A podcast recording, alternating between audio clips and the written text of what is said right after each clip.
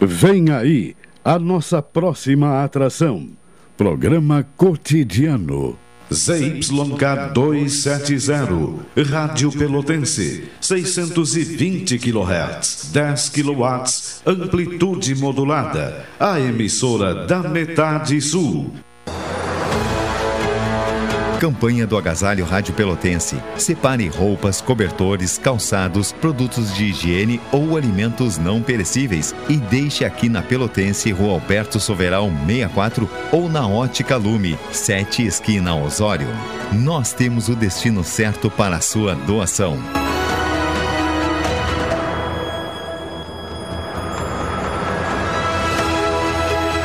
Campanha do Agasalho Rádio Pelotense. Apoio a Roseira Pelotas. Dedicação para produzir a qualidade que você merece. Ótica Lume. Nosso foco é a sua visão.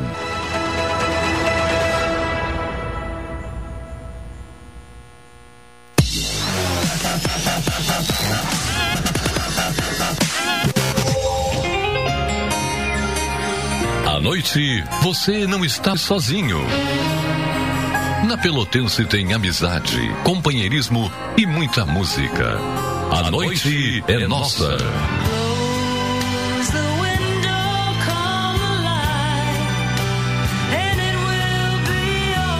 Com Paulo Couto.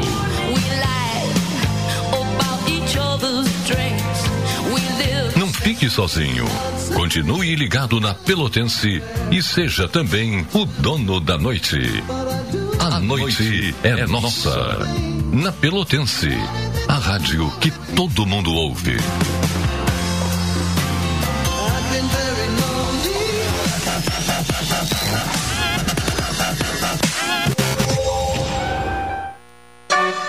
Marcos.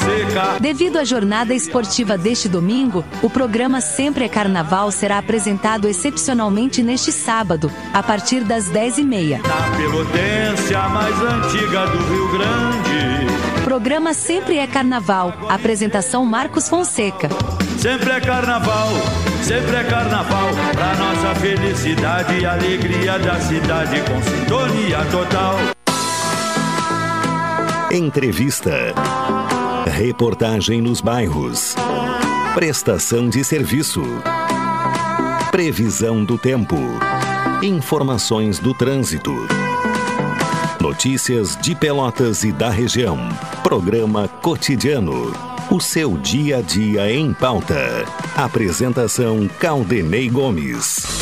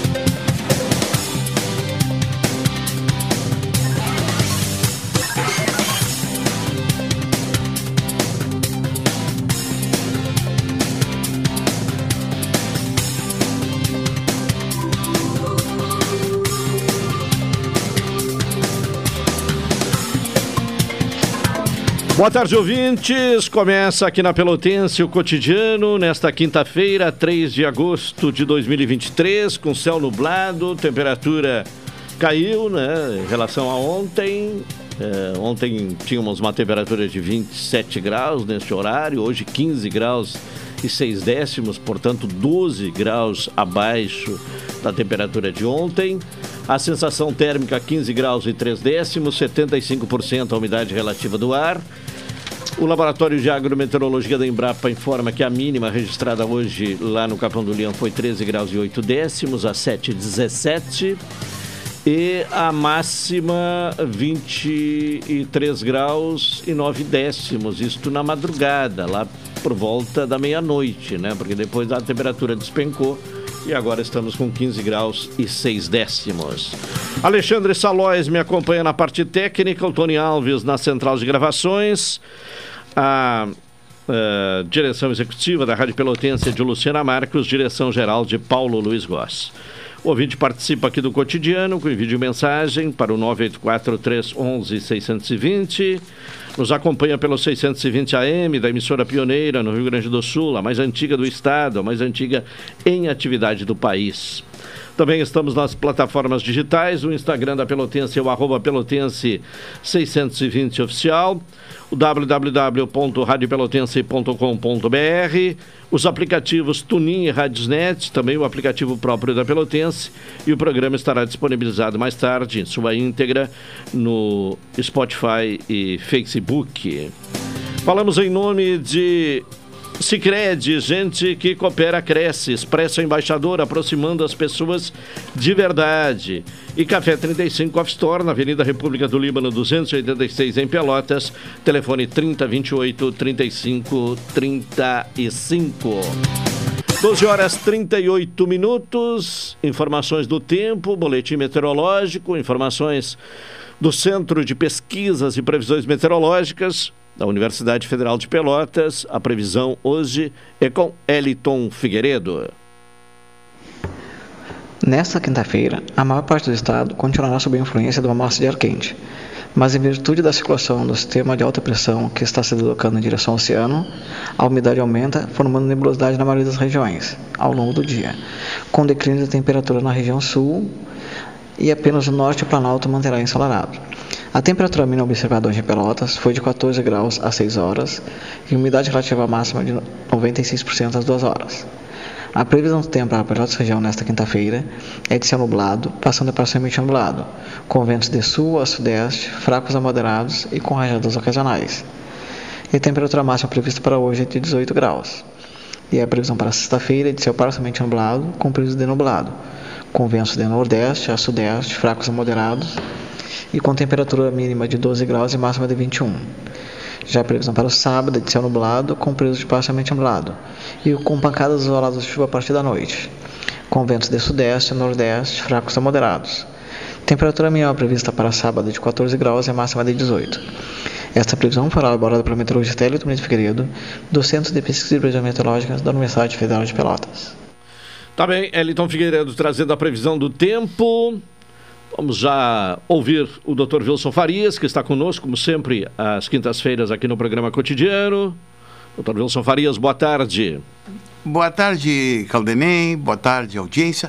Vamos tentar descontrair um pouco, porque às vezes o ambiente está pesado, né? Ah, anda pesado. Ah, principalmente, às vezes, às vezes, a gente. Ah, não, eu que advogo no dia a dia, a mãe perde, por exemplo o pai tem o poder sobre uma filha, né? Chega lá no escritório chorando, a gente tem que entrar com uma medida judicial na, na vara de família, né?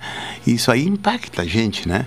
Mas eu, Calderim, certa feita, Calderim, eu fui a Porto Alegre com. Eu Porto Alegre e lá encontrei um desembargador que era amigo meu, que era muito colorado, certo? Bem, era ou, ou, continua sendo? É, continua sendo, porque não faleceu. Porque e, é, e, Colorado é sempre, é, né? É, olha bem, vamos ver um treino do Internacional, eu digo, tinha um simpósio lá que sobre Estatuto da Criança e Adolescente, tá, tá, e nós fomos assistir o treino do Internacional. Tá? E lá tinha um menino, um, naquela época era um jovenzinho que chutava com os dois pés, que tinha técnica, tudo se chamava Walter. Olhe bem, esse que está no Pelotas aí.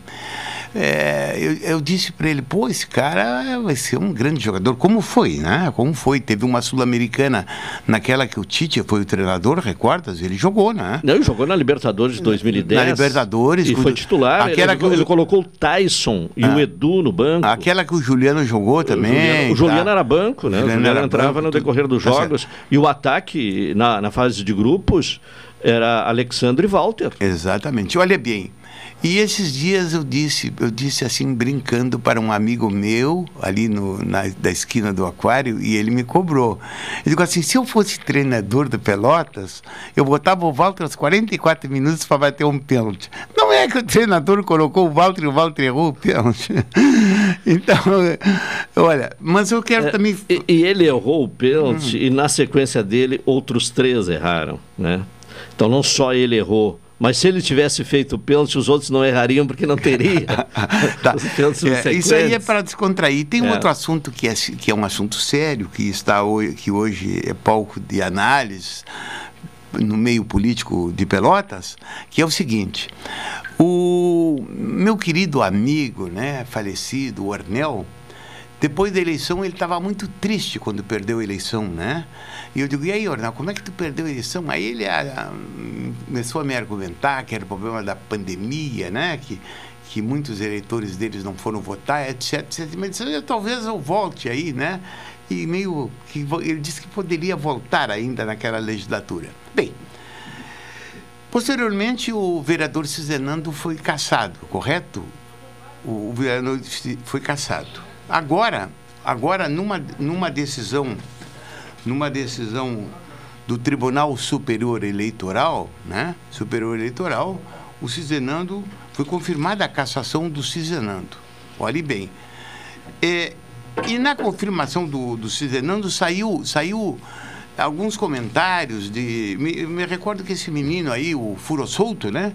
Falou comigo espontaneamente algumas vezes. Me lembro que uma vez ele falou, ele estava falando comigo e o Reginaldo Bassi estava junto, né? Até testemunha do caso. Eu digo, oh, não, tu, digo, tu vai acabar assumindo, né? Aí o processo subiu e agora, agora foi confirmada a cassação. Olhe bem, vou fazer um parênteses.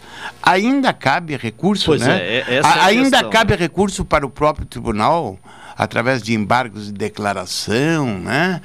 E ou, ou, ou também diretamente para o Supremo, né? O Supremo já tem se manifestado manifestado nesses né, na, na so, em torno de decisões do Tribunal Superior Eleitoral quando atinge questões constitucionais. Pô, é uma discussão, o problema do cidadão seria uma questão de prova, de abuso, de poder. Bem, vamos ver. Mas tem um outro lado. Quem é que substituiria o, o, furo, o Furosolto, né? É Firossolto. Firossolto. É. Bem, há uma discussão, olhe bem, e há uma similaridade, como muito bem coloca o Diário Popular no dia de hoje. Não quero me apropriar de nada. Tá? Apenas eu estou ressaltando.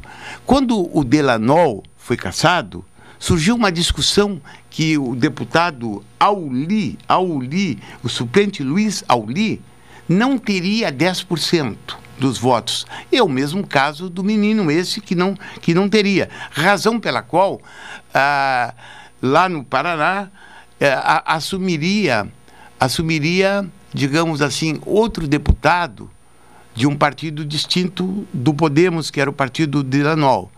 Bem, no caso aqui, fazendo um paralelo com Pelotas, nesse caso, assumiria um vereador de outro partido, que seria o Michel Alau. A Michel Alau.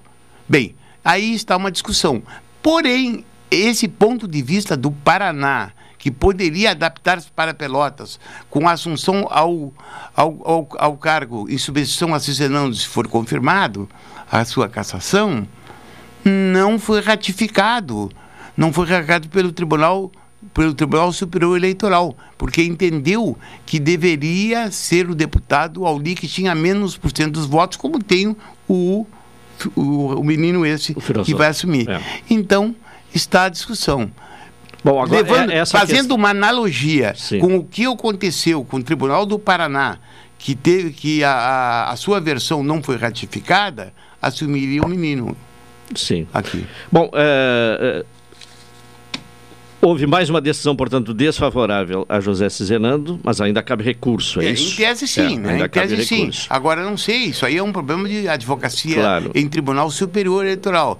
Eu não tenho procuração, não sei se vai haver recurso. Sim, né? mas haveria possibilidade. Em tese sim, É, porque tese, sim. seria matéria constitucional e o Supremo poderia. Porque eu, eh, essa decisão, pelo próprio Tribunal Superior Eleitoral, eu não acredito que seja, eh, seja digamos assim, não que seja tornada sem efeito. Eu não acredito que embargos declaratórios, que se, se, se, coloca quando a decisão é obscura ou contraditória, isso é para ganhar tempo para entrar com recurso de mais profundo. Mas agora, nesse agora, momento agora, o, o vereador Cizenando está com o mandato cassado.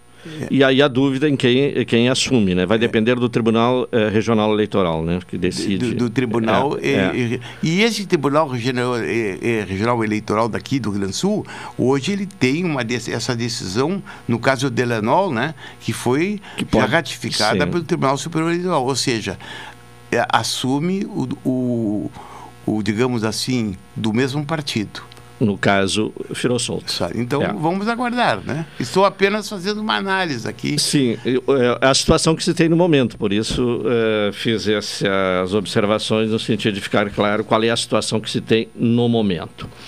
Bom, vamos ao intervalo, 12h47. Retornaremos em seguida para ouvir o comentário de Hilton Lozada, diretamente de Brasília.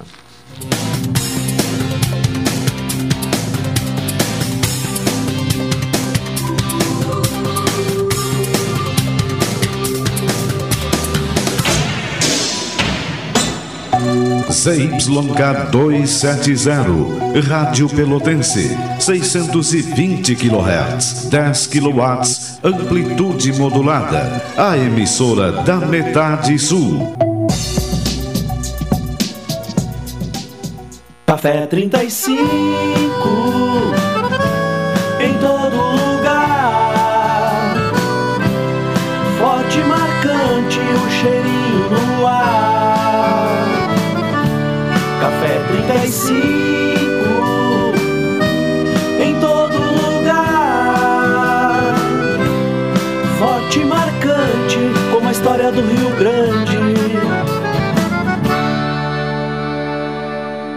se existisse um jeito mais humano de cuidar da sua vida financeira? Humano de verdade. Daqueles que você escolhe entre a tecnologia e o atendimento olho no olho, por exemplo. Ou escolhe se quer enviar uma mensagem ou tomar um cafezinho com a gente, já pensou? Aqui no Sicredi você tem um atendimento sempre próximo, porque você é sócio da cooperativa. E isso faz toda a diferença. Venha para o Sicredi, onde o dinheiro rende um mundo melhor. Você é administrador, contador, economista ou advogado em busca de uma oportunidade para impulsionar a sua carreira? Então esse é o curso para você. Curso prático de perícia trabalhista nos dias 4, 5 e 6 e 11 e 12 de agosto. Pelota será palco de um evento imperdível. O curso presencial é uma realização do Sindicato dos Administradores do Rio Grande do Sul, Sindaergs, e apoio do MB Cursos e Pulso. Inscreva-se agora mesmo no curso de perícia trabalhista em Pelotas, com a instrutora Janaína Riegel, e deu um passo importante para o sucesso profissional. Para mais informações, ligue ou mande um WhatsApp 51995048375 ou acesse www.sindaergs.com.br. As vagas são limitadas, não perca tempo. Marcos Fonseca. Devido à jornada esportiva deste domingo, o programa Sempre é Carnaval será apresentado excepcionalmente neste sábado, a partir das 10h30. Na Pelotência mais antiga do Rio Grande. Programa Sempre é Carnaval. Apresentação Marcos Fonseca. Sempre é carnaval, sempre é carnaval, pra nossa felicidade e alegria da cidade com sintonia total. Programa Cotidiano o seu dia a dia em pauta. Apresentação Caldenei Gomes.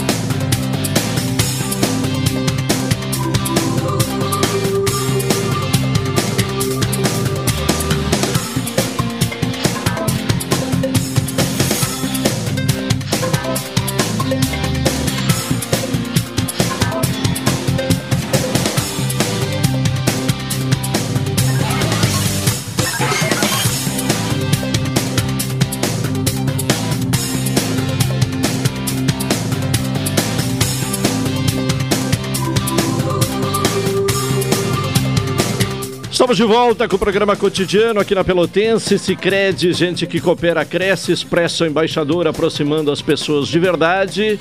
E Café 35 Off Store, na Avenida República do Líbano, 286, em Pelotas, telefone 3028 3535. 12 horas e 52 minutos, é hora do comentário de Hilton Lozada. Cidadania e Sociedade. Uma abordagem dos principais assuntos do dia no comentário de Hilton Lousada. Direto de Brasília, destacando os assuntos em pauta nesta quinta-feira, Hilton Lousada. Alô, Hilton, boa tarde. Boa tarde, Caldenei. Boa tarde, ouvintes da Pelotense. Era aguardado para ontem o início do julgamento por parte do Supremo Tribunal Federal acerca da constitucionalidade do artigo 28 da Lei 11.343, que disciplina os atos de comprar, guardar ou portar drogas sem autorização para consumo próprio. A matéria chegou ao Supremo e tratamos disso no comentário de ontem, através de um recurso apresentado pela Defensoria Pública do Estado de São Paulo, que entendeu que a lei viola os princípios da intimidade e da vida privada segundo a Defensoria, falta à conduta a lesividade a algum bem jurídico e considera que aquilo que o legislador tratou como um ato criminoso se constitui apenas em um exercício legítimo da autonomia privada do indivíduo, protegido por um direito constitucionalmente previsto, ou seja, o direito à vida íntima. Mesmo com a possibilidade de o julgamento nem ser iniciado no dia de ontem, em função da posição que ocupava na pauta de sessão de julgamento, o assunto começou a ser debatido e julgado. Este assunto, a constitucionalidade do artigo 28 da Lei de Drogas, merece uma reflexão por parte dos operadores do direito, pois já é objeto de conflito interpretativo pelo Poder Judiciário há algum tempo. É importante, sem dúvida, que se defina quais substâncias consideradas ilegais e quais quantidades são aquelas para o chamado uso pessoal. O ministro Gilmar Mendes, relator do caso, votou pela descriminalização total. Os ministros Luiz Roberto Barroso e Edson Fachin votaram para descriminalizar apenas a maconha. O ministro Alexandre de Moraes votou no sentido de descriminalizar apenas o porte de maconha para uso pessoal. Este julgamento é particularmente importante, pois existe uma assimetria em relação à compreensão de que tal quantidade de droga é quantidade para uso pessoal, enquanto outras compreensões consideram uma mesma quantidade de droga como apta a justificar a tipificação do crime de tráfico de drogas. A despeito de toda a situação jurídica, há também uma dimensão sociológica a envolver o consumo de drogas, e que já tratamos em outras oportunidades, em outros comentários aqui neste espaço de cidadania e sociedade. Vejo como extremamente positivos a discussão e o enfrentamento da constitucionalidade ou não do artigo 28 da lei. No governo Fernando Henrique Cardoso, já houve uma discussão bastante forte sobre este tema, tendo inclusive dois ex-secretários nacionais antidrogas daquele período contribuído bastante com a reflexão do tema, os professores Walter Maierovitch e o gaúcho Luiz Matias Flack. Não esqueçamos que a criminalização da posse de drogas para consumo próprio, inclusive através de convenções das Nações Unidas, sob influência dos Estados Unidos, tem raízes na chamada Guerra às Drogas, iniciada nos anos 60, pois os norte-americanos acreditavam que, criminalizando o consumo, diminuiriam a procura por drogas. E isto, a toda evidência, não aconteceu. Apesar disso, o consumo aumentou, o que levou, inclusive, vários presidentes de diversos países a subscreverem uma carta ao então secretário-geral da ONU, Kofi Annan, a chamada Public Letter to Kofi Annan, por entenderem equivocada a criminalização. Hoje o assunto está de volta, agora no Brasil, através da discussão e julgamento acerca da constitucionalidade do artigo 28. Julgamento que será retomado após a devolução do processo em função de pedido de vista do ministro Gilmar Mendes. Mudando de assunto, ontem, finalmente, o Copom, o Comitê de Política Monetária do Banco Central, anunciou uma redução na Selic, a taxa básica de juros da economia brasileira. Um longo ciclo de aumentos sucessivos da Selic, seguido de um outro longo ciclo de manutenção de um percentual elevado da taxa de juros, em 13,75%, tomou a atenção do país, dos empresários, dos economistas e de quem verdadeiramente quer produzir. Consenso houve no sentido de que a taxa, em percentual tão elevado, em nada contribuiu para o bom funcionamento da economia. A diminuição, ao contrário do que se possa pensar, não deriva, na minha opinião, da entrada de dois novos diretores indicados pelo atual governo, Gabriel Galípolo e Ailton de Aquino Santos. A diminuição deriva de um conjunto de fatores, dentre eles o estabelecimento de regras mais claras, quando não, do comprometimento com regras mais claras acerca da condução da política econômica por parte do governo. Isto é um elogio? Não, não é um elogio. É uma constatação, pois nos últimos anos não se sabia qual era a política econômica do governo. Hoje sabemos. E sabemos qual foi a política econômica do atual presidente da República durante seus dois mandatos anteriores. Não sabemos, no entanto, se esta política irá render frutos positivos, pois a política econômica de hoje sofre influência da política partidária como nunca antes na história da República. As opções de política econômica do atual governo como foram nos governos anteriores de Lula e Dilma, tem foco na geração maciça de empregos via construção civil e obras de infraestrutura, e também em políticas de crédito às pessoas e às empresas. Não por outra razão, temos em andamento o programa Desenrola, que tem por objetivo limpar o nome de milhões de pessoas e incluí-las no mercado, como novos potenciais tomadores de crédito. Espera-se para logo um programa para o atendimento aos endividados no FIES, Programa de Financiamento Estudantil que beneficiou estudantes brasileiros, mas cujo pagamento os estudantes têm dificuldade para fazer.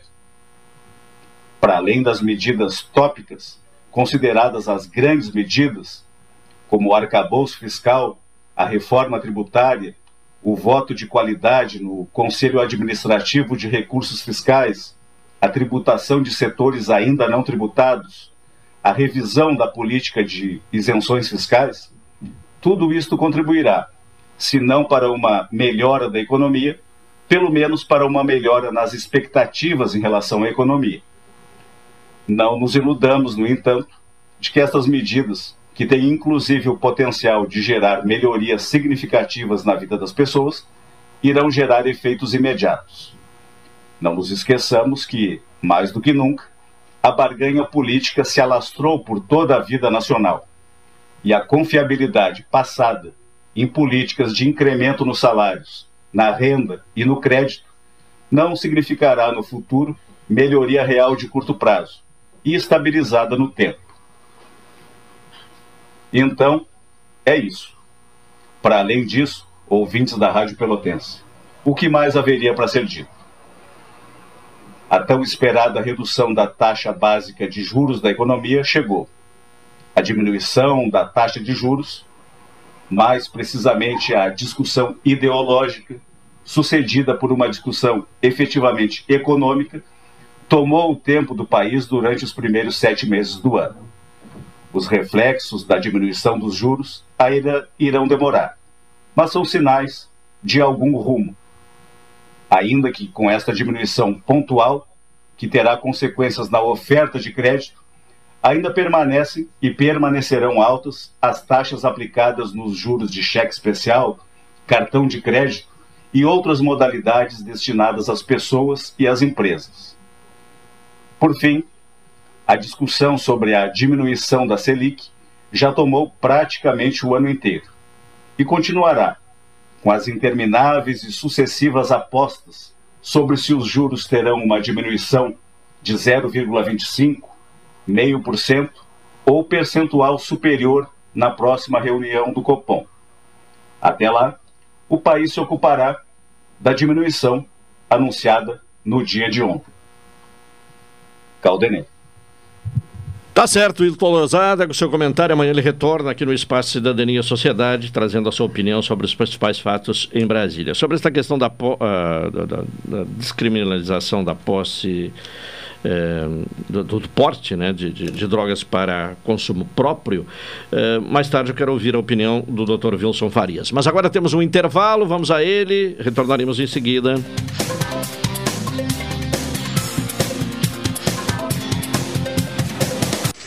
Esta é a ZYK 270, Rádio Pelotense, 620 kHz. Música, esporte e notícia. Rádio Pelotense, 10 kW, a mais antiga emissora gaúcha. A Rádio Show da Metade Sul. Café 35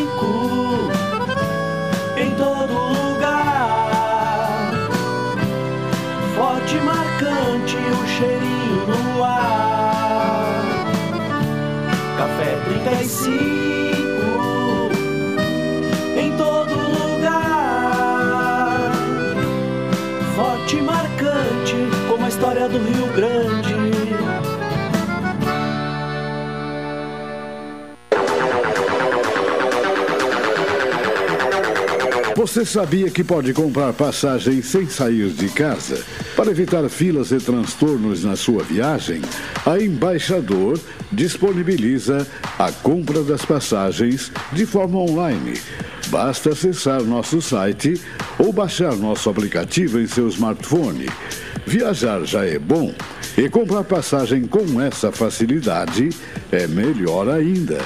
Acesse o site www.expressoembaixador.com.br ou baixe o aplicativo Embaixador Passagens. Expresso Embaixador, aproximando as pessoas de verdade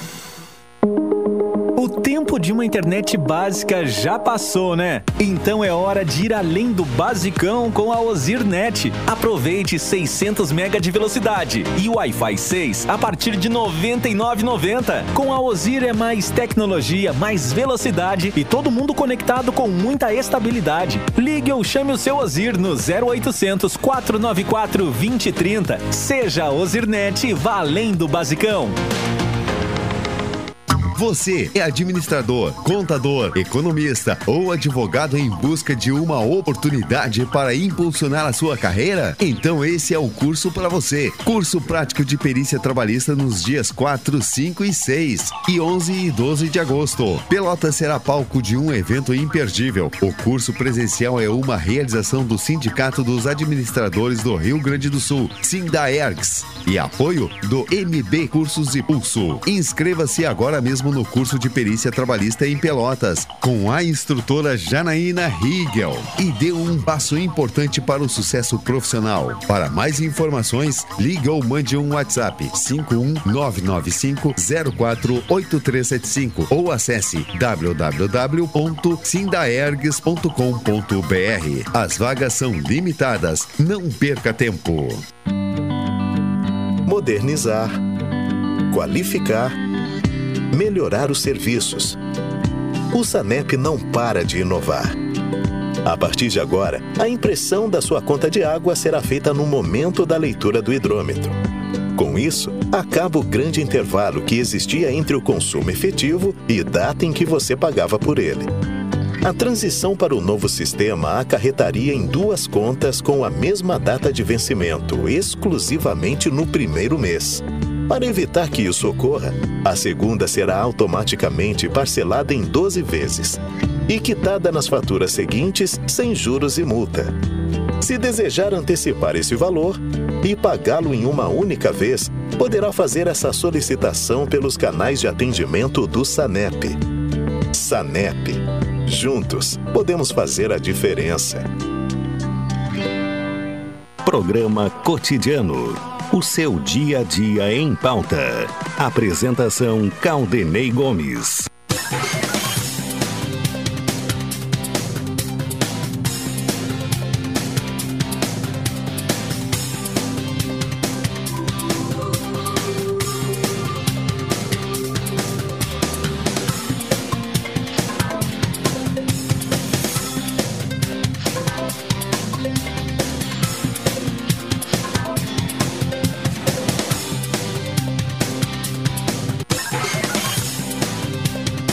Uma hora, sete minutos, programa cotidiano aqui na Pelotense, nesta sexta-feira, com temperatura de 3, 15 graus e 3 décimos.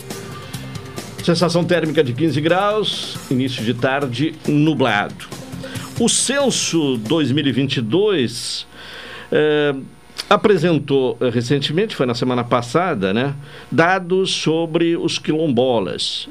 O, o dado né, geral de que há 1 milhão e 32 quilombolas eh, no eh, país.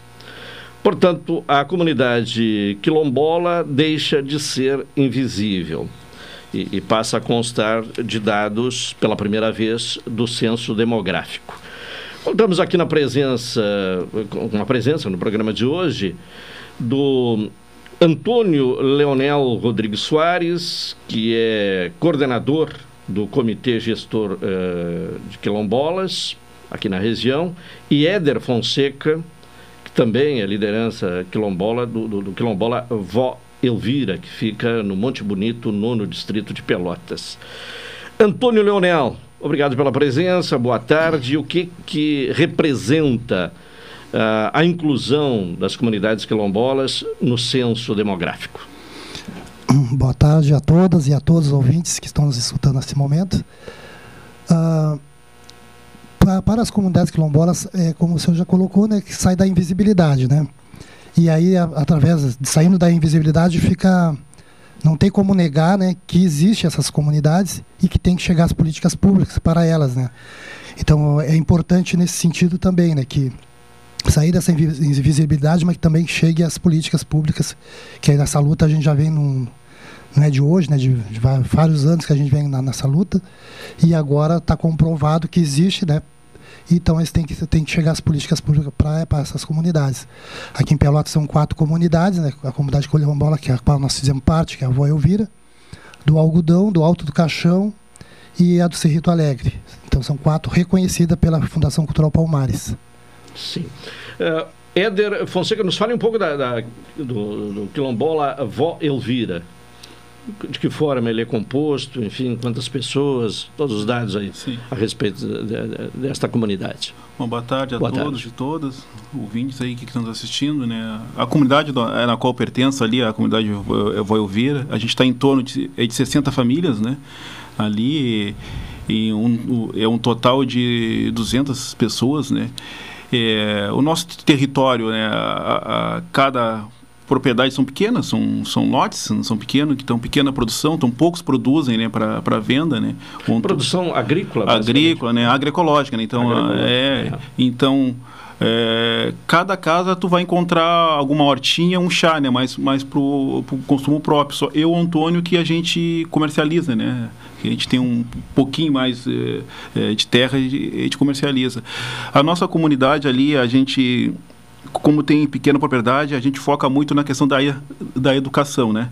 Então a gente tem em torno ali, eu não sei dizer um número, mas a gente tem em torno de, de, de 18 pessoas né, que já estão em curso superior e já se formaram, né? Eu mesmo eu me, eu me formei, né, pelo pelo processo específico quilombola indígena, que tem tanto na, na, na, na UFEPEL e, e, na FURG. Nós temos né, o Daniel Antônio ali, integrante da, da, da, da comunidade pedagogo, administração. Você se formou em? Em bacharel em agroecologia. E faço mestrado em antropologia aqui na, aqui na FEPEL. Tem pedagogo, educação física, é, enfermeiro, né, enfermeira, médico também tem agora dois fazendo curso de medicina. Então a, a nossa, né, o nosso foco além de ter o nosso território que precisa de terra para é para produzir, mas o nosso foco ali é, é, na educação, né? Eu acho que eu acho que a pista chave, né, para nós é, é, é educação e ter terra, né? E quem tem terra tem o poder, né, no, no, no Brasil. Né? Sim. Doutor Wilson Farias. Bem, em primeiro lugar, eu, queria, eu gostaria de dizer e deixar bem claro que o 13 de maio de 1888 foi, na realidade, o maior movimento, um dos maiores ou maior movimento cívico que este país já teve. Na época, intelectuais bran brancos, eu vou citar Joaquim Nabuco, e se uniram com intelectuais negros, cito o Luiz Gama, e sensibilizaram o, o mundo, a comunidade negra, principalmente de São Paulo e Rio na época, e eles sensibilizaram a coroa, a coroa e, acabou, e resultou no 3 de maio. Então eu há movimentos negros que, de, que é, defendem a tese de que depois surgiram surgiram digamos assim uma batalha é, depois do que o na realidade o 13 de maio não representava porque porque a coroa se, se diz que seria uma benesse da coroa quando na realidade não foi benesse nenhuma. Evidentemente que influíram na na abolição o movimentos internacionais, problema da industrialização, a Inglaterra também forçava que os negros dos Estados Unidos, do Brasil, adquirissem a liberdade para comprar produtos, etc. Bem, eu perguntaria inicialmente aos, aos amigos aí, é, digamos assim, que, é, digamos, que o, o, os quilombos, né? E o quilombo mais famoso foi o quilombo do, do Zumbi dos Palmares, né? Que pegou visibilidade embora há discordâncias é, históricas assim. E a, a, minha, a minha primeira pergunta para vocês é a seguinte: é, de que o, o poder público, na realidade, na, quando, quando vocês falam em políticas para vir ao encontro dos quilombos, né, vocês dizem a atenção do poder público, e eu não quero estabelecer apenas o município, o Estado, Estado membro, Estado federal, ele ainda, digamos, na prática, né, ele fornece, digamos assim, ele fornece poucas condições assim de incentivo. Claro que a gente não pode desconhecer que temos as leis das cotas, que é uma realidade, né? E nós, nós negros temos que lutar para que elas permaneçam, né? Mas qual é a opinião dos, dos amigos aqui? Sobre a existência de, de políticas públicas hoje, há essa carência? Qual é a opinião de vocês? Pode ser. Não, ainda tem essa, essa, essa carência sim, né? Mas eu até queria fazer um, um, um resgate um pouquinho antes, no seu comentário, uh, em, em, Zumbi dos Palmares, né? Uh, Zumbi dos Palmares, né? A gente sempre ouviu, né? E, uh, mas só que o Zumbi dos Palmares ficou lá em, lá em Pernambuco, né? Lá em, em Alagoas, né? É, então, e aqui, aqui nós tivemos outras lideranças importantes, né? Que, por exemplo, Manuel Padeiro, tem outros, outros líderes que foram importantes, inclusive na nossa comunidade, que é a comunidade Voiovira. Uh, Manuel Padeiro era uma, uma, liderança que circulava muito nesse, nesse território nosso aqui, uh, em direção às outras comunidades, que Canguçu, São Lourenço, Piratini. Então ele foi uma, um grande articulador para essa nesse movimento também, né? Então eu gosto sempre de de, de chamar, uh, de falar sobre isso, é porque é, é importante para a gente continuar a nossa luta, como o Éder já colocou o meu tataravô ele foi lanceiro negro, né? E eu sempre, toda a minha, quando eu comecei a trabalhar uh, lá em 99, 2000, eu sempre dizia para os mais jovens, olha, a nossa lança não é mais aquela lança do passado, a nossa lança tem que ser a caneta, porque é, é para a gente poder, poder avançar em algumas coisas, né? Uh, estar em alguns lugares de decisão e ter e aquele olhar vai ser diferente porque uma pessoa que já passou por aquela situação né por isso que nós, a nossa luta foi de, dessa inserção na universidade. Eu também estou concluindo a administração né para que a gente possa ter o domínio dos projetos que a gente tem. A gente colocou em vários lugares que a gente precisava não foi a decisão pessoal de cada comunidade foi foi construído no coletivo né ah, com todo o estado né. Então isso que é importante a gente frisar né E as políticas públicas, eu acho que agora baseado né, nessa que nós já temos formados, né, a gente vai é, chego muito lentamente e às vezes quando chego a gente às vezes não fica sabendo é, e perde os prazos, né? Ou então algumas prefeituras se apropriam daquele recurso que viria direto pra, diretamente para as comunidades e acabam não discutindo também com as comunidades. Então, um, uma das coisas que é importante, o nosso comitê, que agora ele é reconhecido, a prefeita já assinou o decreto, né?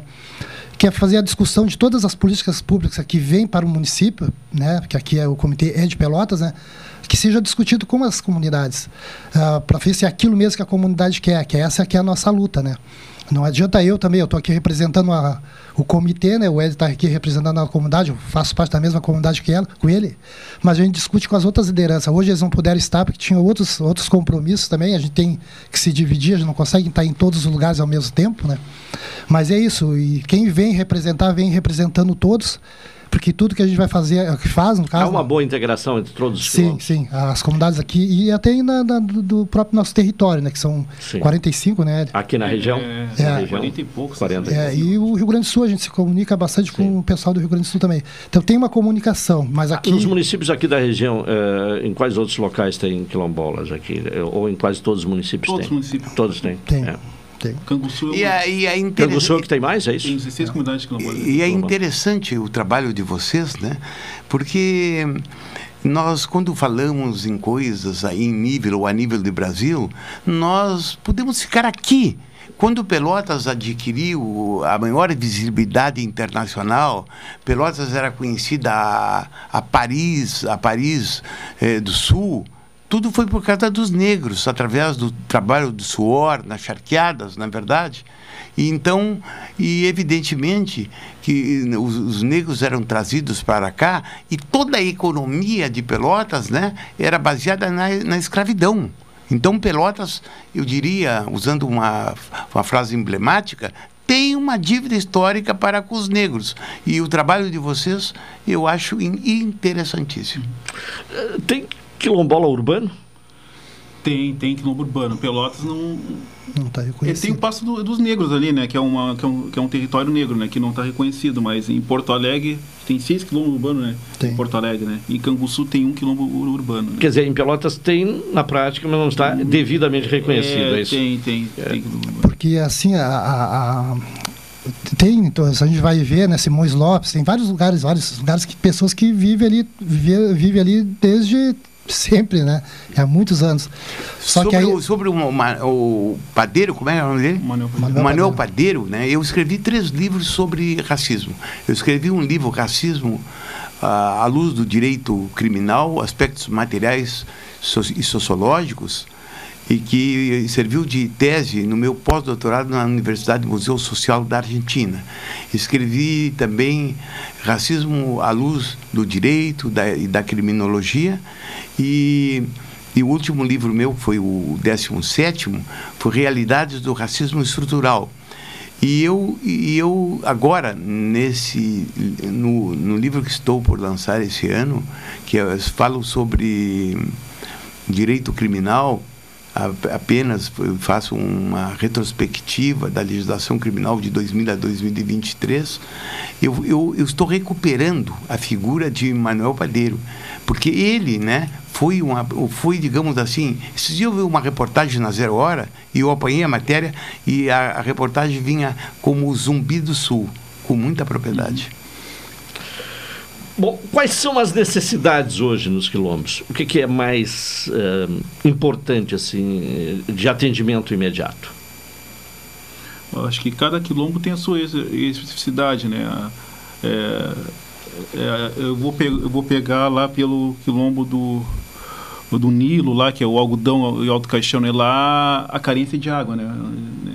água potável. De, é, água potável, né? Água.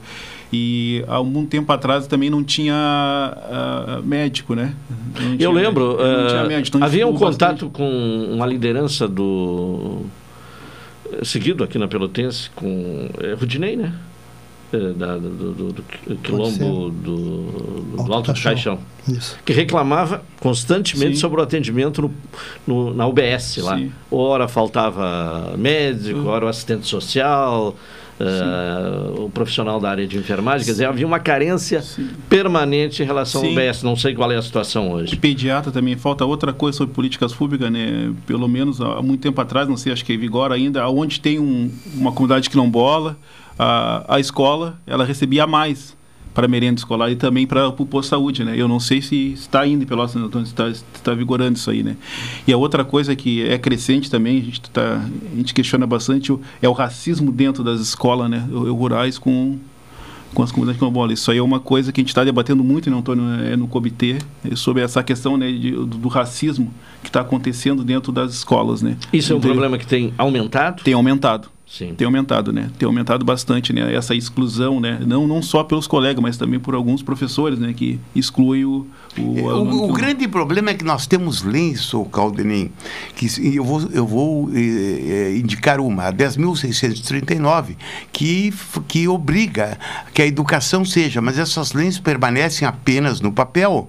E o, eu sempre digo que o Ministério Público deve ser protagonista para isso, porque não adianta alguém ir lá e falar na, na, na história tradicional se não conhece a, não conhece a história do Brasil mesmo, porque para alguém conhecer a, a, história do Brasil, ela tem que imiscuir-se no problema da escravidão. E eu, e eu não fujo disso. Então, eu defendo a tese, meus colegas, meus amigos, de que nós, por exemplo, nós, nós negros, é, intelectuais, vocês são intelectuais, você, um está formado aqui, os dois são, têm formação de curso superior, nós temos um dever ético, principalmente de defender os nossos irmãos menos privilegiados. Né? inclusive no aspecto intelectual.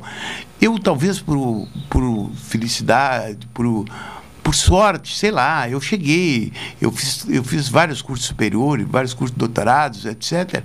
E eu nunca precisei de cotas, né? Mas não é por causa disso, né, que eu defendo ardorosamente o, as cotas. Eu falava para o Silvio Almeida, esse que é ministro do é, ministro lá de, do Direitos Humanos. Direitos Humanos, e eu falava que, que, que a luta continua porque o racismo, esse racismo dentro da, da escola, dentro do ensino, ele continua. E vocês estão falando ah, que nessas escolas do interior existe. Agora, eu diria o seguinte: existem escolas tradicionais aqui de Pelotas, onde, onde um menino de oito anos, ele é, digamos assim, numa conversa com um, um, colega seu que é negro, ele diz: Não, tu tem que ir para a senzala, tu é macaco. Agora, você, você ouvinte, você acha que, que uma criança de 8 anos pode ser racista? Não. É que ela reproduz o dia a dia. Não sei se vocês concordam com isso. Sim. É, e o que, que, tem sido feito nesse sentido de enfrentar este problema que é crescente, conforme o Éder falou, do, do racismo nas escolas? O que, que tem sido feito? Uh, esse até agora chegou a, faz uns dois meses atrás, né, que chegou uma, uma informação que estava tendo muito forte lá no, no, na comunidade do algodão até, né? E aí, uh, como tem o comitê e tem representante de todas as um representante de cada secretaria, né, inclusive da educação, então tá, tá se fazendo trabalho mais na, na, nas escolas, assim, com a, através da Secretaria de Educação, né?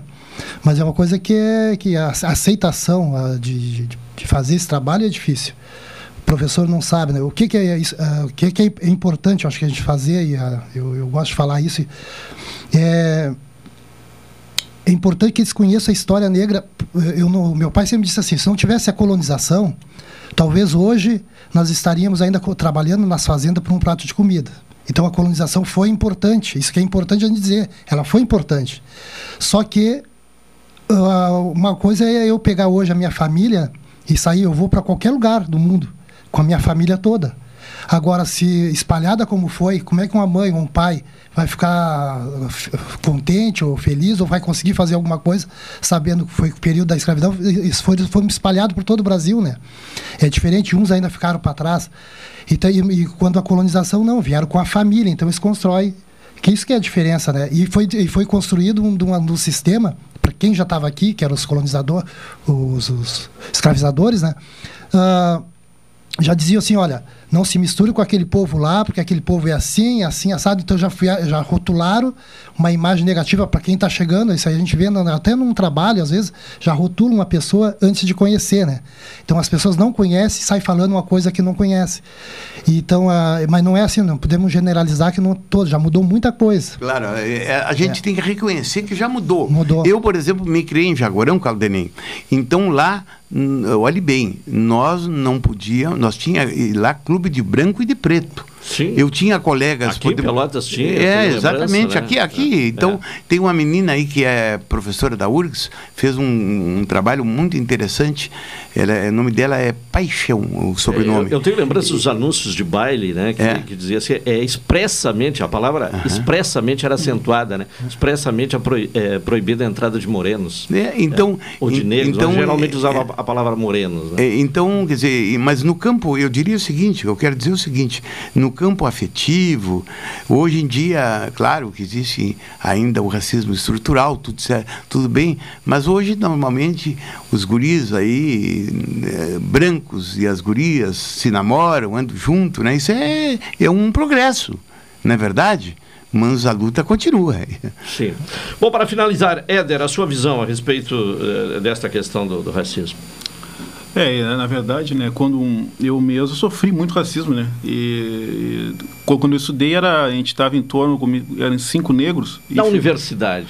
Pá, na, na, universidade é o racismo ele é mais ele é, ele é mais sofisticado, né?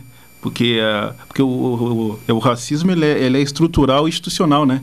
Então tem maneiras de de, porque quem dá o crivo é o, é o professor, né? Sim. Quem dá o crivo sempre é o, é o professor. E a gente vê ali que, a, que, a, que a, aquelas artimanhas ali, é o, é o racismo e ele, ele vai se moldando, né? Até mesmo tem leis, né? Então, o, claro. o racista que, que tem algum superior, ele, ele é inteligente, então ele usa a máquina é para te oprimir, né?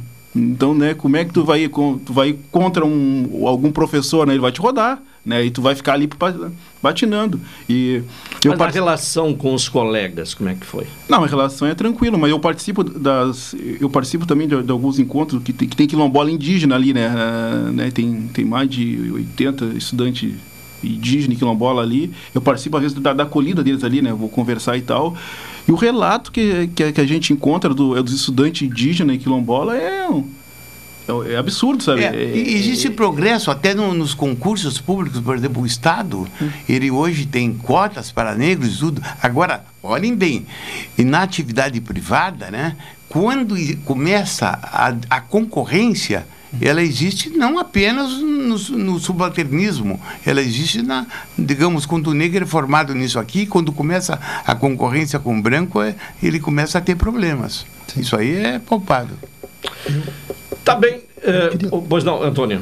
Não, só que só para não me esquecer de dizer uma coisa, eu acho assim que uh, esse trabalho nosso ele é muito forte na, na, no fundamental, desde o pré, né? Para que, senão nós não vamos ter ninguém que chegue no, no, no curso superior porque desiste antes, né? Hum. Então o nosso trabalho é constante com as crianças também, porque senão não vai, não, não vai adiantar de nada. Eu mesmo estou fazendo administração, mas eu estou lá fora, estou trabalhando. Eu quero estar formado não para trabalhar em empresa eu quero trabalhar na comunidade, né? Se não tiver políticas públicas chegando nas comunidades e tiver alguém para ajudar a desenvolver aquela comunidade, vai chegar um ponto que vai terminar a comunidade, né?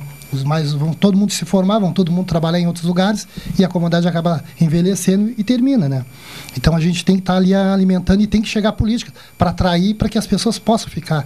Então quando o senhor colocava ali na, nos bastidores que o turismo é, um, é, um, é uma oportunidade, eu acho que sim que é o turismo, a agroindústria, né, fazer algumas coisas para dar essa visibilidade também na produção da comunidade, porque diziam que os, que os quilombolas não produziam alimentos, né? E se, a gente sabe, quem mora no interior sabe que a maioria da, das coisas que são produzidas tem a mão da, de alguma pessoa, de alguma família negra, né? Então é isso que eu, isso que eu queria dizer. A gente, nós produzimos alimentos e, e é isso, né? Então precisava de muito tempo para a gente falar claro, sobre isso, né? claro. né? Mas até agradeço assim a, a participação e é. estamos aí para quando precisar de novo. Tá certo. Quero agradecer ao Antônio Leonel Rodrigues Soares, que é coordenador do Comitê Gestor Quilombola aqui da, de Pelotas, né? e do Éder eh, Fonseca, que é do, da comunidade quilombola Vó Elvira, no Monte Bonito, no, no distrito de Pelotas. Temos um intervalo agora, uma hora 30 minutos. Retornaremos na sequência com o cotidiano.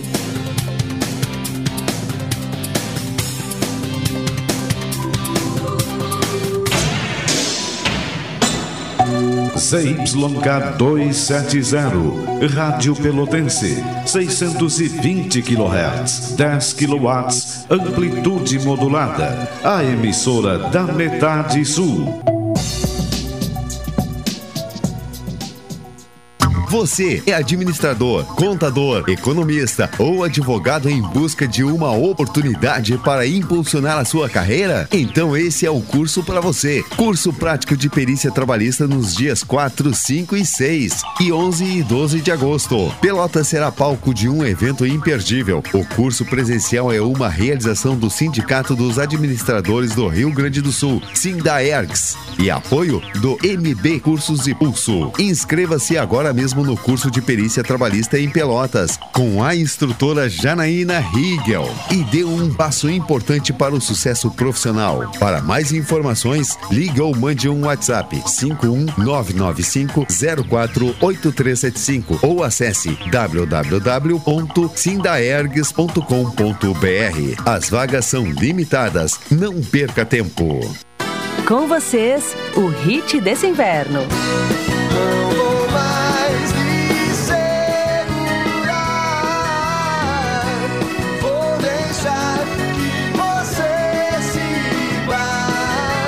Deixe suas roupas aquecerem quem mais precisa. Participe da campanha do agasalho. Sua doação vai ajudar muita gente. Governo do Rio Grande do Sul. O futuro nos une. Apoio Rádio Pelotense 620 AM. Todo mundo ouve. Transportadora Fonseca Júnior é VaptVupt por você. Ligue 053 32 78 7007 e transporte suas encomendas com praticidade, rapidez e segurança. Promoção Invista e Ganhe Sicredi Interestados. Invista em poupança ou aplicações e concorra a prêmios de 5 e 100 mil reais. E você ainda pode raspar e ganhar brindes da marca Sicredi. Acesse cicred.com.br barra promoção barra Invista e Ganhe. Área do participante. Dê o aceite e receba as raspinhas eletrônicas. Para saber mais, fale com seu gerente na agência ou no WhatsApp. Invista no Sicredi, onde seu dinheiro rende um mundo melhor. Você sabia que pode comprar passagem sem sair de casa? Para evitar filas e transtornos na sua viagem, a Embaixador disponibiliza a compra das passagens de forma online. Basta acessar nosso site ou baixar nosso aplicativo em seu smartphone. Viajar já é bom e comprar passagem com essa facilidade é melhor ainda. Acesse o site www.expressoembaixador.com.br ou baixe o aplicativo Embaixador Passagens. Expresso Embaixador, aproximando as pessoas de verdade. Café 35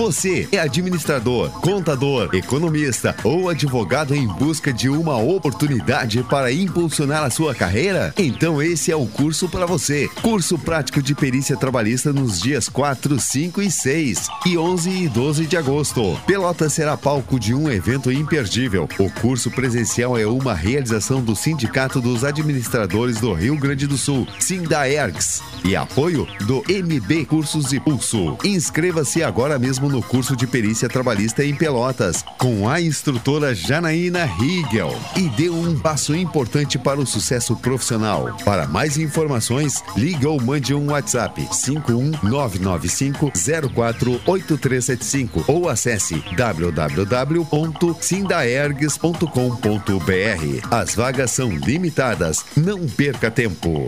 Programa Cotidiano. O seu dia a dia em pauta. Apresentação Caldenei Gomes.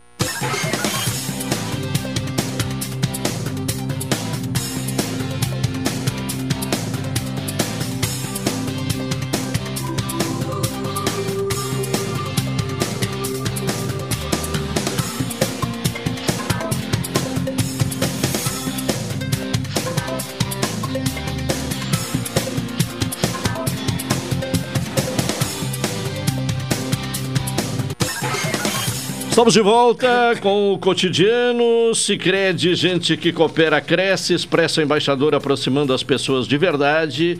E Café 35 Off Store, na Avenida República do Líbano, 286, em Pelotas. Telefone 3028 35 35. No comentário do Wilton Lozada, ele se referiu, entre outros assuntos, sobre a decisão uh, que está sendo discutida no STF sobre o porte de drogas para uso pessoal. Já quatro ministros votaram esta tese da, da descriminalização uh, está fortalecida a partir da decisão já do, do, dos votos de quatro ministros. Doutor Wilson Farias, qual a sua visão a respeito deste assunto? Bem, eu, eu observando na imprensa hoje, bem, é, já quatro ministros votaram. O Gilmar Mendes defende a descriminalização do porte para todas as drogas e transformar as sanções penais em administrativas. O Edson Fachin entende que a descriminalização deve valer somente para a maconha e que a quantidade deve ser definida pelo Congresso Nacional. Luiz Roberto Barroso entende a descriminalização somente para maconha e fixa a quantidade de 25 gramas ou seis plantas fêmeas de cannabis. Alexandre de Moraes entende a descriminalização somente para maconha e fixa a quantidade entre 25 e 60 gramas ou seis plantas fêmeas de cannabis.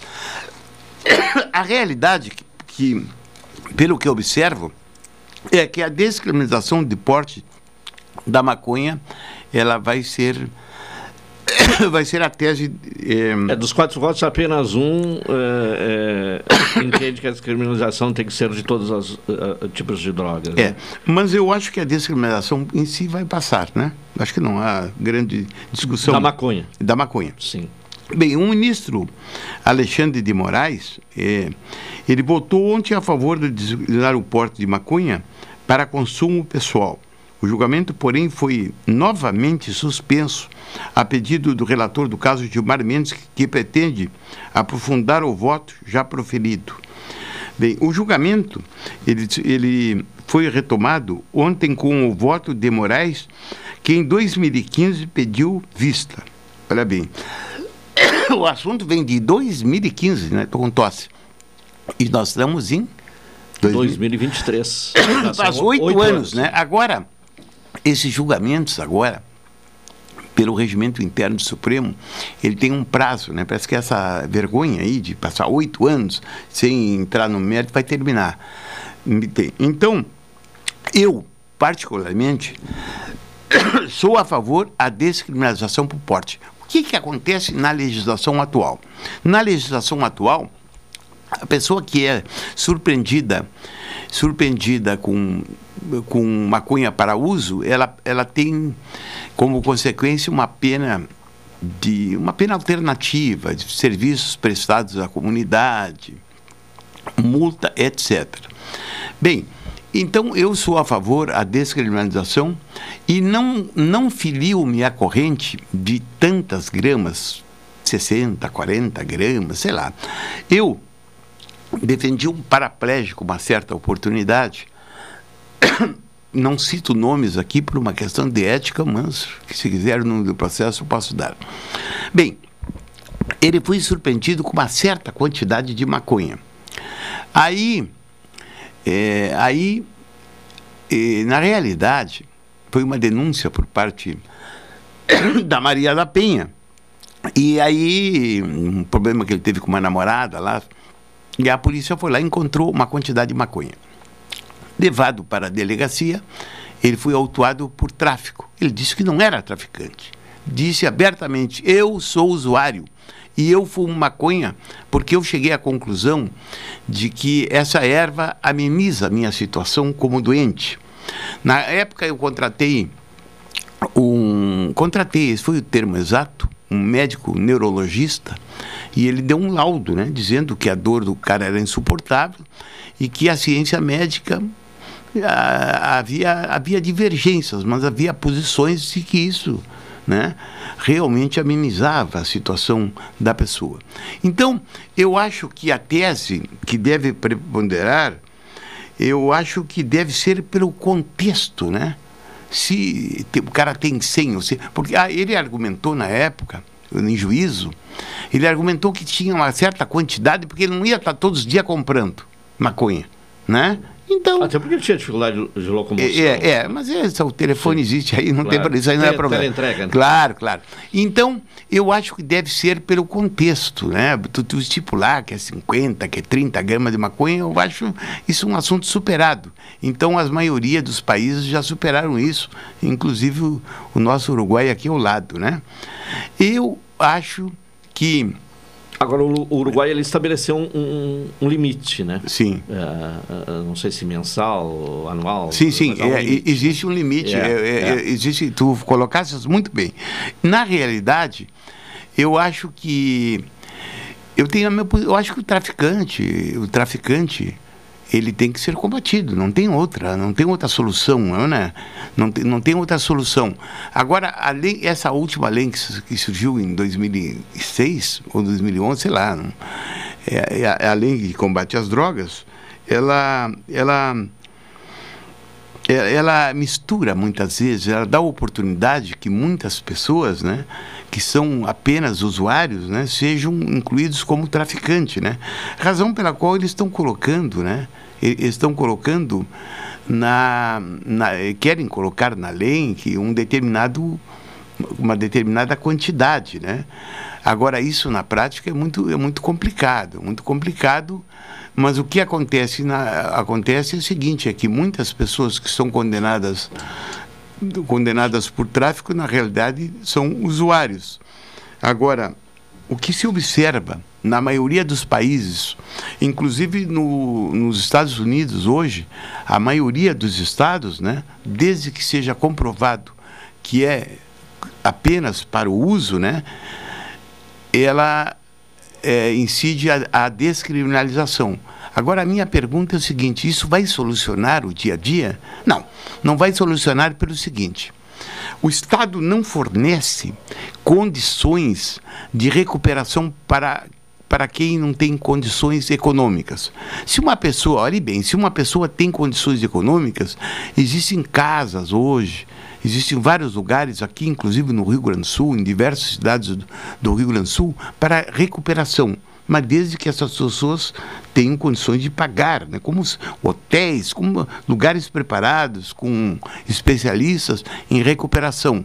Agora, uma pessoa pobre, ele, ele não tem a mínima condição de ser recuperado se ele é usuário, seja de maconha, seja de cocaína. Ou até mesmo álcool, né? E outras drogas. Ah, sim. Cada sim. vez chegam aí, com, inclusive com. Uhum uh, consequências uh, mais devastadoras ainda. Bom, nós temos uh, a presença outra vez, né, por coincidência aqui, né, na, na quinta-feira e promovendo o reencontro do Dr. Wilson Farias com o reverendo Ramassas Hartwig, né, que participa aqui conosco. De Santa Catarina para Pelotas. Santa, está para Santa Catarina ainda, reverendo? Boa tarde. Ah, é, perigoso ele está na Euro, Europa agora. É. Alô? não estou na Europa, mas não estou em Santa Catarina também. Atualmente eu estou em João Pessoa, é, na casa de meu pai aqui, que reside aqui na Paraíba. Pô, tu só gosta do calor, né, pelo que eu vejo, né? é um cidadão é, do mundo, né? A temperatura está muito boa. Hoje está uma média de uns 35 graus aqui, acabamos de voltar da praia. Ah, aqui está 14 graus, 15 graus agora. Ah, diferença. Ah, mas tá bom também, né? Tá bom. É, tem que, tem que ter frio também, principalmente para quem está no sul. Bom, ah, ah, como um Alguém, né, até na sua condição de religioso, sempre teve uma postura em defesa da paz, né, defensor da cultura da paz. Como é que observa este episódio lá de Guarujá, Santa, uh, Guarujá, São Paulo, onde já temos 16 mortos e 84 presos como consequência uh, de operações que se realizam após a, a morte de um PM eh, no, no, final de semana passado. Como é que o senhor avalia, uh, Ramacés Hartwig, esse episódio, essa chacina lá em Guarujá? Bem, Caldenei, primeiro um agradecimento, um abraço a ti por conduzir o nosso jornal na Pelotense e também ao meu querido amigo Farias, que nas quintas-feiras estávamos presentes aí para bater um papo e agora podemos fazer via telefone. Evidente, Caldenei, que essa tragédia do Guarujá, como outras que têm acontecido no Brasil, são profundamente lamentáveis. O excesso de justiça acaba causando injustiça. E a gente sabe muito bem que as grandes corporações seja ligas, né? por exemplo, no futebol, na política, às vezes até no âmbito religioso, as pessoas que pertencem a um grupo desses, é, é, um grande grupo desses, e tem alguém atingido, como foi o caso agora deste policial, mas de outros também. Aqui na Paraíba, há poucos dias aconteceu um incidente assim também. É, é profundamente lamentável que o uso extremado da força faz com que a polícia, que deveria defender e cuidar e proteger o cidadão, se torne executora praticamente né, de, de, de uma chacina, porque começa a perseguir a todos aqueles a quem suspeita e já vai eliminando. Então, eu acho que esta questão não ajuda na busca da justiça acima de tudo. Se nós temos, não, e o doutor Farias, melhor do que nós aqui, pode opinar, nós temos um ordenamento jurídico, nós temos um código penal, nós temos uma lei toda a ser processual e a ser seguida. Então, de fato, eu acho que a polícia tem exacerbado em algumas ações, e evidente que eu também não concordo, né, que os traficantes, os bandidos, como fazem seguidamente, também eliminem policiais e é, sejam homens ou mulheres, e depois os direitos humanos vêm aí, né, muitas das vezes, querer lá né, no presídio ou onde for, é, tratar de direito humano como se fosse, te diz muitas vezes, é o direito da proteção do bandido, e na verdade a esposa do policial ou a família que foi atingida, a família de um policial, também fica dependendo e não tem esse atendimento dos direitos humanos como deveria ter também. Se vale os direitos humanos para todos os humanos, vale para todos. Então eu acho, em terceiro lugar, para não me prolongar demais, Caldenei, isso demonstra também que há pouco, semana passada, se não me engano, o presidente Lula assinou aquele decreto, né, diminuindo o porte de armas, armas em clubes de tiro, Uh, e fuzis, e pistolas, e metralhadoras e tudo mais, eu não acho que armas sejam a solução para um problema social, ao contrário. Porque o traficante, o bandido, ele não precisa de uma arma legalizada. Ah, pelo contrário, as armas que eles têm são todas uh, ilegais e, e, todas sem numeração e tudo mais, e mais ainda sejam, chegam a executar policiais para roubar sua arma, inclusive. Então eu acho que a arma não é a solução em caso nenhum. Agora, em Estado também. Uh, estado que eu digo é lá do município, né, no nosso estado ou na federação. Não puder dar a segurança para que o cidadão e a cidadã possa ir e vir, os nossos filhos ir e vir da escola, a esposa ir e vir do emprego e nós mesmos, não é? Então eu tenho uh, aqui o cidadão tem o direito de um porte de arma na sua residência, no seu limite, para defender o seu patrimônio. Agora, realmente é uma questão muito complexa e deve ser analisada de vários fatores, Caldenei. Sim. Doutor Vils Farias, a, a, sua visão sobre este problema lá de Guarujá, né, já com 16 mortos, bem, e... E, e, também se houver, ah, no seu entendimento, a, a necessidade, um questionamento ao uh, reverendo Ramacés. Olha, o Ramacés, pelo que eu ouvi na imprensa, mataram um policial da rota. Em seguida, o, em seguida os policiais saíram é, rumo a, a rumo à Baixada Santista e, e, do dia que mataram um policial até hoje há um levantamento de que mataram de, foram mortas 16 pessoas. Eu Isso tenho, mesmo. eu tenho experiência do assunto porque eu fui delegado de polícia e, e quando olhe bem quando um policial era alvejado por um por um delinquente o, eu, às vezes eu chegava na delegacia e os policiais estavam estavam emocionados e queriam isso, queriam aquilo. E, é, e quem dirige é que tem que ter a serenidade e a responsabilidade de dizer que bandido bom é bandido preso e não bandido morto. A polícia Isso não mesmo. pode, o Estado não pode valer-se de vingança. Eu recordo que uma certa feita havia um determinado estuprador aqui em Pelotas que havia estuprado 16 pessoas. Inclusive os colégios já não funcionavam à noite por mais de um, me de um mês. Bem, também um lembro disso, o é verdade. Ione dos Santos Gaia. Um determinado dia eu recebi uma informação de que ele poderia ir ao encontro de alguém e nós armamos uma uma uma, uma, armadilha, usando o termo bem claro, para prendê-lo. E eu disse para os policiais: nós vamos lá para prendê-lo e não para fuzilá-lo. Porque isso é muito perigoso. A partir do momento que o policial mata um, mata dois, aquelas coisas ficam banalizadas. E isso e vai não cometer é injustiça. Né? Exatamente, e pratica injustiça. E, e, a polícia não está aí para ser vingar, para vingar ou para, ou para vingar-se em nome da sociedade. Eu muitas vezes dizia para os policiais: olhe bem, essas pessoas que vêm na delegacia e que pedem vingança são as mesmas pessoas que amanhã ou depois vão denunciá-los para vocês serem condenados num tribunal, seja do júri, seja isso. Então, eu uh, ouvi com tristeza uma entrevista do secretário eh, da Segurança de São Paulo, um, um rapaz que é, inclusive é oriundo da polícia militar e, e é uma pessoa extremamente esclarecida e, e, até então tinha uma boa uma boa atuação de que eles deveriam de que a, a atuação da polícia estava sendo realizada de maneira proporcional o que aparentemente não ocorre Ramacés, uh, a, a, respeito uh, desta questão colocada pelo Dr. Vils Farias, alguma observação? Não, eu concordo com Farias. Exatamente, o Estado existe para exercer e defender o direito, e por mais, como ele bem disse, né, se alguém, um bandido, um traficante, assassina um policial, polícia executar 10, 15, um outro único que seja, em nome da justiça e o que é o pior, da vingança. O Estado tem que recuperar esse cidadão, tratá-lo com dignidade e, lamentavelmente, os nossos presídios Atualmente, nossas cadeias nem sempre têm essas condições.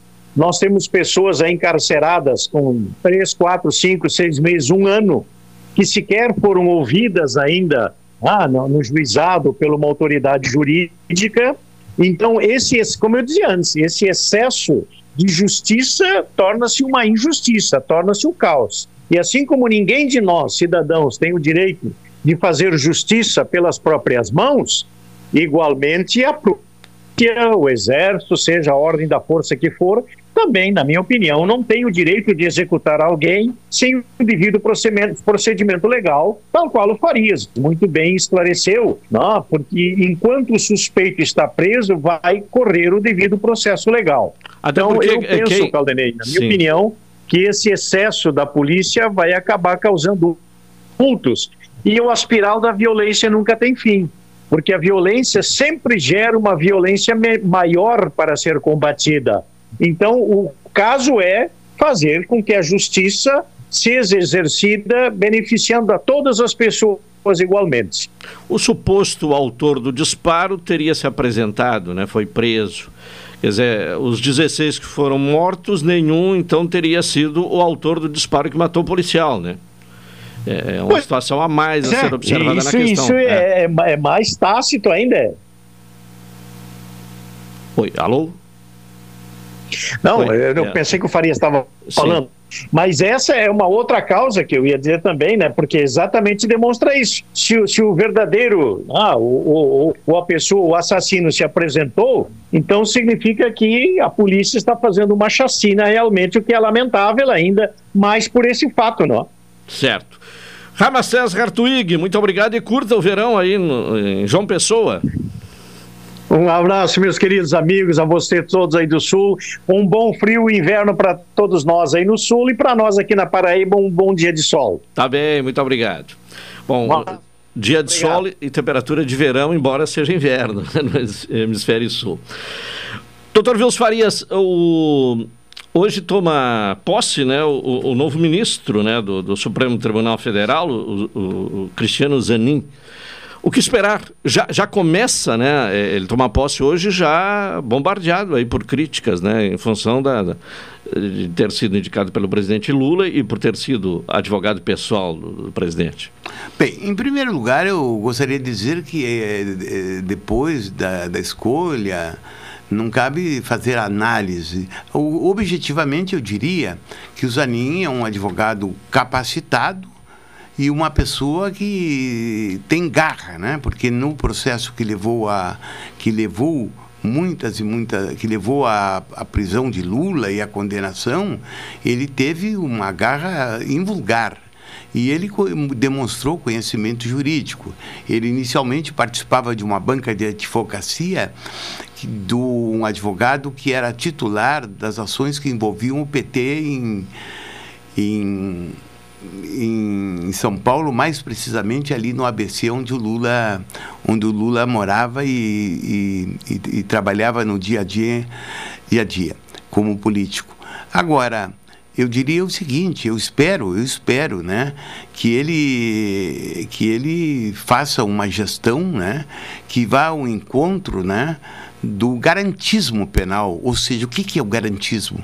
É dar tranquilidade à pessoa que eventualmente está sendo condenada, está sendo melhor, está sendo, é, digamos assim, está sendo é, dirigida pela, pelo Poder Judiciário numa investigação e que ela tenha a certeza que ela vai ter um, um devido processo legal e sem o ranço do, do aspecto político e fora de ideologia, né?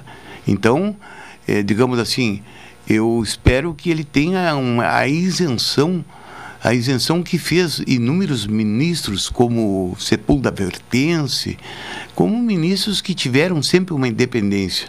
Porque eu não gosto, olhe bem, eu poderia esmiuçar esse assunto em outra oportunidade. Eu não gosto de juízes. Esses dias o Barroso deu uma declaração que, eu, que, eu, que, que não foi nada inteligente no meu ponto de vista. A declaração que, de que nós combatemos é, o Bolsonaro. É, nós, nós derrotamos. o, então, o, o judiciário não é o, a, a, Suprema Corte, ninguém chama a Suprema Corte para fazer é, ranços para combater e para defender ideologias, isso. Ela tem que defender a lei em si, principalmente o garantismo penal. Bom, e quem tem que ter raça agora, na próxima terça-feira, é o Inter, né? Para ah, reverter essa situação contra a, o Ele tem que fazer, ele tem que fazer uma apresentação, digamos assim, desde o primeiro minuto de jogo até o, o final da partida, é, ocupar espaços do campo e se superar. Porque só uma superação, olhe bem, não é uma superação técnica, tá? Porque o Inter tem bons jogadores. O problema do Inter é que uh, os analistas sempre falam no que acontece no segundo tempo, ou que alguns jogadores cansam, ou que o coletivo não anda bem no segundo tempo. Isso é uma realidade, né? Isso vem desde o Mano, não é verdade? Sim, e veio, foi um grande veio, problema do Inter e veio, e veio para o próprio Cudê. É. Eu achei que o Internacional fez um primeiro tempo invejável contra o River, como havia feito contra o O Cuiabá. O Cuiabá. Foi um sufoco no Cuiabá o é, primeiro tempo. Mas no segundo tempo, lá na Argentina, é. a superioridade do River foi gritante. É, e, e, é preciso considerar que o River tem um bom time, né? Ah, Eles conseguem, né? É. Desfez uma, uma equipe ah, comandada pelo Galhardo, era excelente. Uhum. É, é um, um novo trabalho, agora com o Demichelis.